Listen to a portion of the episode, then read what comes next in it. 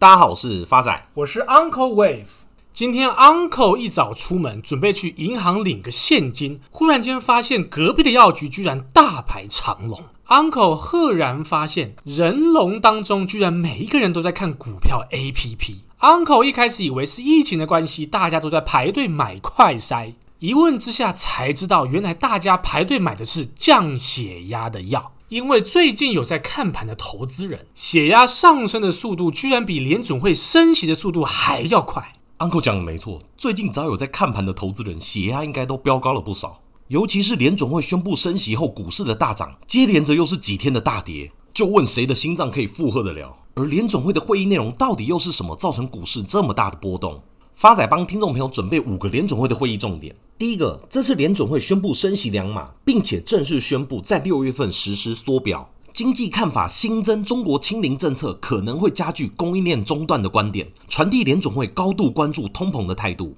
距离上一次联总会一次升息两码，已经是两千年以前的事了。这次不但升息两码，并预告未来六月份、七月份还会再继续各升两码。由此可知，联总会把通膨当成多么可怕的敌人。第二点是这次缩表细节的公布，初期缩减的速度小于市场的预期。根据联准会缩减资产负债规模的计划，从六月一号开始，联准会将以每个月四百七十五亿美金的速度实施缩表，并且于三个月后增加到每个月九百五十亿美金。整体上，缩表的态度相较于之前一开始就以九百五十亿的速度还要再割派一点。Uncle 讲到这个缩表，有鉴于我们节目也算是高知识含量的节目，你要不要用白话一点的方式跟大家解释什么是缩表？发仔，你有没有高知识？我倒是不敢跟听众朋友挂保证，但节目有我的情况之下，铁定是有的。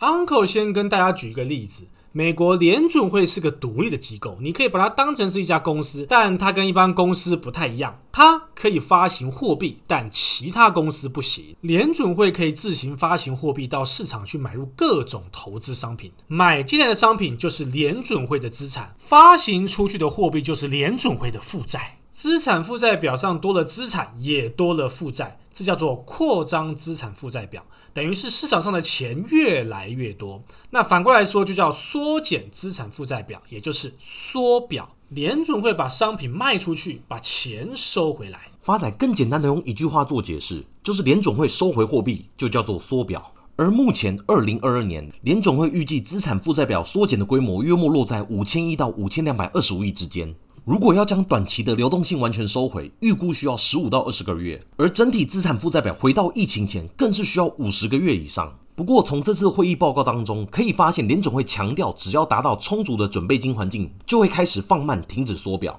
目前市场上预估联总会缩表时间的结束会落在明年第三季左右。接下来会议的第三个重点是经济前景。联总会认为美国的就业市场持续走强，而且极度紧张。今年前三个月就业人数就增加了将近快一百七十万，三月份的失业率更是接近疫情前的近五年低点，数字在三点六个 percent。美国的企业劳动力需求强劲，但劳动力的供给仍旧低迷，雇主难以填补职位的空缺。工资现在正以多年来最快的速度上涨。联准会主席鲍威尔表示，目前六百万的失业人口，平均每个人有一点九个职位空缺，而且家庭以及企业的财务状况非常良好，就业市场强劲，未来的经济将有能力面对货币政策收紧后的结果。简单点讲，就是鲍威尔在升息的前提，依旧看好美国未来经济的发展。第四个是联总会对于通膨的看法。目前美国的通膨率远远高于两个 percent 的长期目标。截至到三月份，美国个人消费支出物价指数已经来到六点六个 percent。就算扣除波动比较大的食品和能源项目，年增率依旧达到五点二个 percent。总体需求环境是强劲的，但供应链中断的问题比预期更大，持续时间更长。目前价格压力已经蔓延到更广泛的商品以及服务的项目，再加上近期中国清零政策封城的影响，进一步又导致供应链的问题越来越严重。最后第五点，今年的升息幅度，有记者提问鲍威尔关于每次升息的幅度，鲍威尔表示，单次升息三码并不是联总会考虑的选项之一。假如未来经济发展符合联总会预期，那么在接下来的两次会议，联总会将会各升息两码。而今年的目标利率，联总会预估会约莫落在三个 percent 左右。Uncle 在此做一个总结，大家要知道，联准会升息的目的是对通膨的降温，而不是打压经济的成长。现阶段的通货膨胀主要是由供给面的不稳定所造成，需求面的因素则相对偏低。因此升息前的修正往往都是股市的绝佳买点。发仔来帮听众朋友补充一下资料，美国在两千零四年的升息循环当中，利率从一个 percent 升到五点二五个 percent。当时的 MSCI 世界股票指数在美国升息的三年期间，足足涨了七十六个 percent。而距离我们最近的一次升息是在二零一五年的十二月份到二零一九年的八月份，美国基准利率从零点二五个 percent 升到二点五个 percent。当时的 MSCI 世界股票指数在这段期间涨幅也是高达四成以上。重点来了，这两次的升息刚好都有一个共同点，就是全球股市的表现都是先跌后涨，完全呼应到 Uncle 的看法。而且我们目前看到各大基金经理人的持股部位，大部分都还是以能源、原物料以及科技类股为大宗，甚至还在持续加码。那么，Uncle 最近喋喋不休的台股，难道还有什么好的投资机会吗？有的，今天 Uncle 要跟各位亲爱听众朋友分享升息前的送分题，便是联华电子股份有限公司，台股代号二三零三。联电成立于一九八零年五月二十号，为国内第一家上市的半导体公司。台湾仅次于台积电。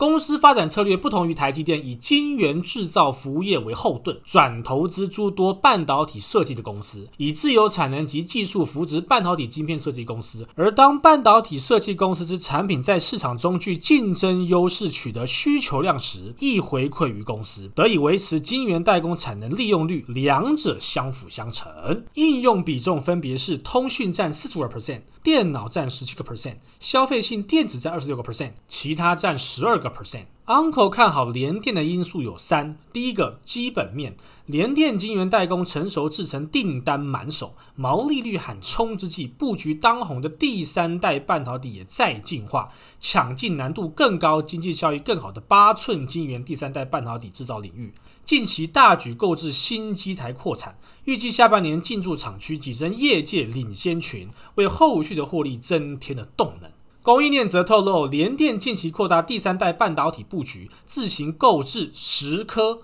薄膜新机台，预计下半年将进驻八寸 AB 厂，瞄准八寸晶圆生产第三代半导体的经济效益优于六寸晶圆的方向，全力抢进第三代半导体的商机。随着五 G、电动车等新应用百花齐放，对高频高速运算、高速充电等需求大增。传统以矽及砷化镓为材料的第一代跟第二代半导体，在温度、频率、功率已经达到了极限，无法用于非常严苛的环境。加上全球开始注重碳排放的问题，具备高能效、低能耗的第三代半导体成为市场的当红炸子鸡，也为联电开启新的获利方程式。晶圆代工产业市场杂音纷扰，外界对于产业景气看法发生分歧。但近期陆续传出晶圆代工厂再度涨价的消息，且在 WiFi 芯片等应用仍供不应求下，二十八纳米产能持续的紧缺。联电在二零二三年产能早就已经被客户订光。仅能满足客户的一半需求。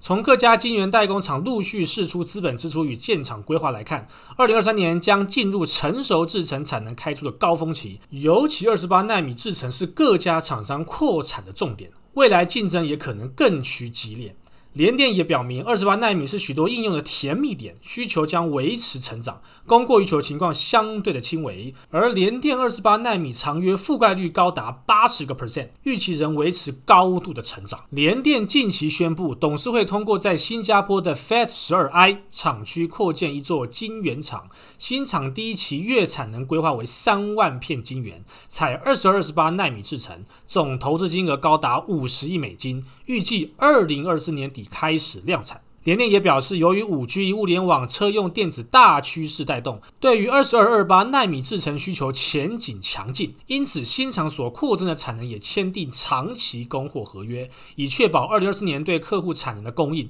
并协助疏解二十二、二十八纳米晶圆产能结构性的短缺。日本车用电子供应商日本电装株式会社 Denso 和联电日本子公司 USJC 于四月二十六号共同宣布，两家公司已同意在 USJC 的十二寸晶圆厂合作生产车用功率半导体，以满足车用市场日益增长的需求。Uncle 看好联电第二个因素是财务面。联电第一季营收高达六百三十四点二三亿元，年增三十四点六六 percent，受惠晶圆代工价格持续的调涨，加上新台币贬值，第一季营收续创历史新高，单季更首度冲破六百亿元。而联电四月的营收也高达两百二十七点九六亿元，年增率三十九点二个 percent，连续七个月改写单月历史新高，受惠于成熟制程需求稳健及产品。组合优化，联电累计今年前四月营收高达八百六十二点一九亿元，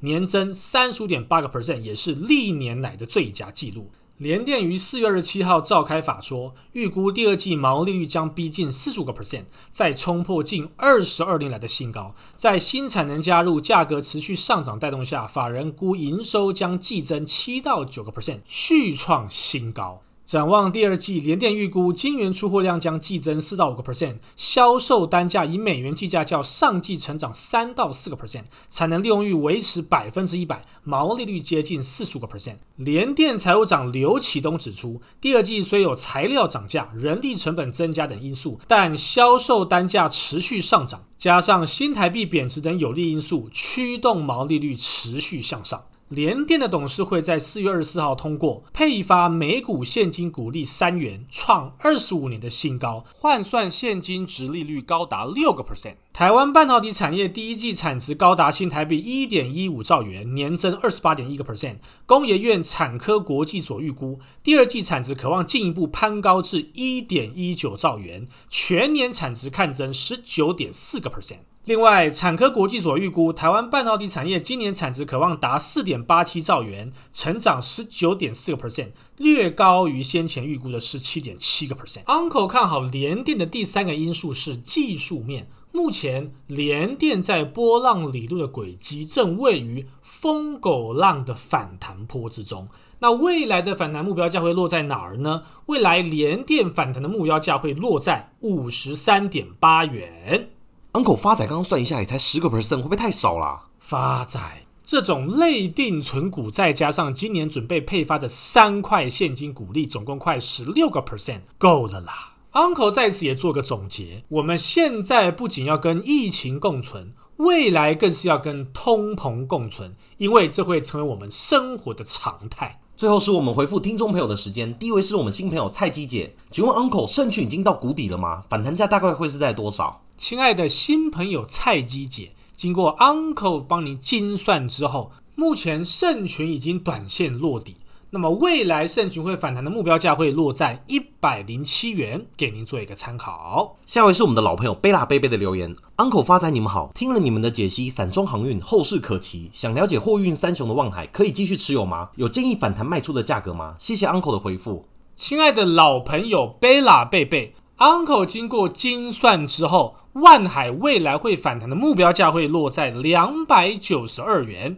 给您做一个参考。下一位也是我们的老朋友 T T Y Y C C 七七七七的留言，Uncle 发财，你们好，我常觉得一个礼拜两集不够听，还会回去听从前的节目。优秀的节目内容经得起时间的考验，对于买进美金的建议非常受用，感谢两位的用心制作分享。想请问 Uncle 对于日元汇率的看法？亲爱的老朋友 T T Y Y C C 七七七七，Uncle 一直以来都会建议手边都是用台币投资的客人，多少都要换一点美金来作为避险。也确实，这一波从股市修正以来，美金对台币的汇价一度从二七点五贬到二九点七，贬幅足足高达八个 percent 左右。至于日币汇率，Uncle 帮您精算之后，未来日币的汇率会贬到一百三十三点九二，给您做一个参考。下一位是新朋友 Fred 一三五九九的留言，谢谢两位幽默风趣的分析。想请问 Uncle 对于亚马逊的目标价以及拆股怎么看待？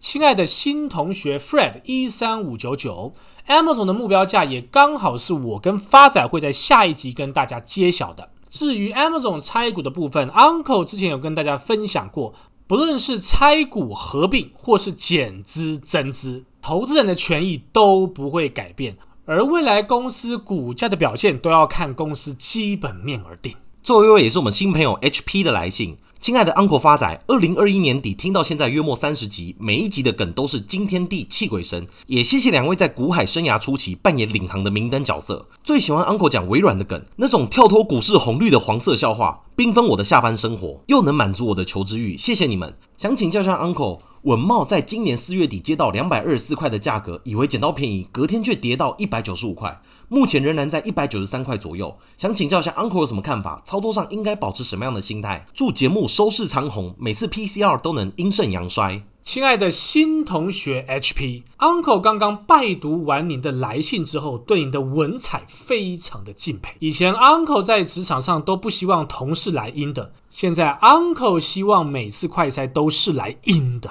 至于稳懋，经过 Uncle 精算之后，未来反弹的目标价会落在两百二十六元，给您做一个参考。最后，Uncle 要特别感谢 Lisa 五一六以及 Mixer Box 上的新朋友跟老同学的留言跟支持，谢谢大家。我是 Uncle Wave，我是发仔，我们下次见。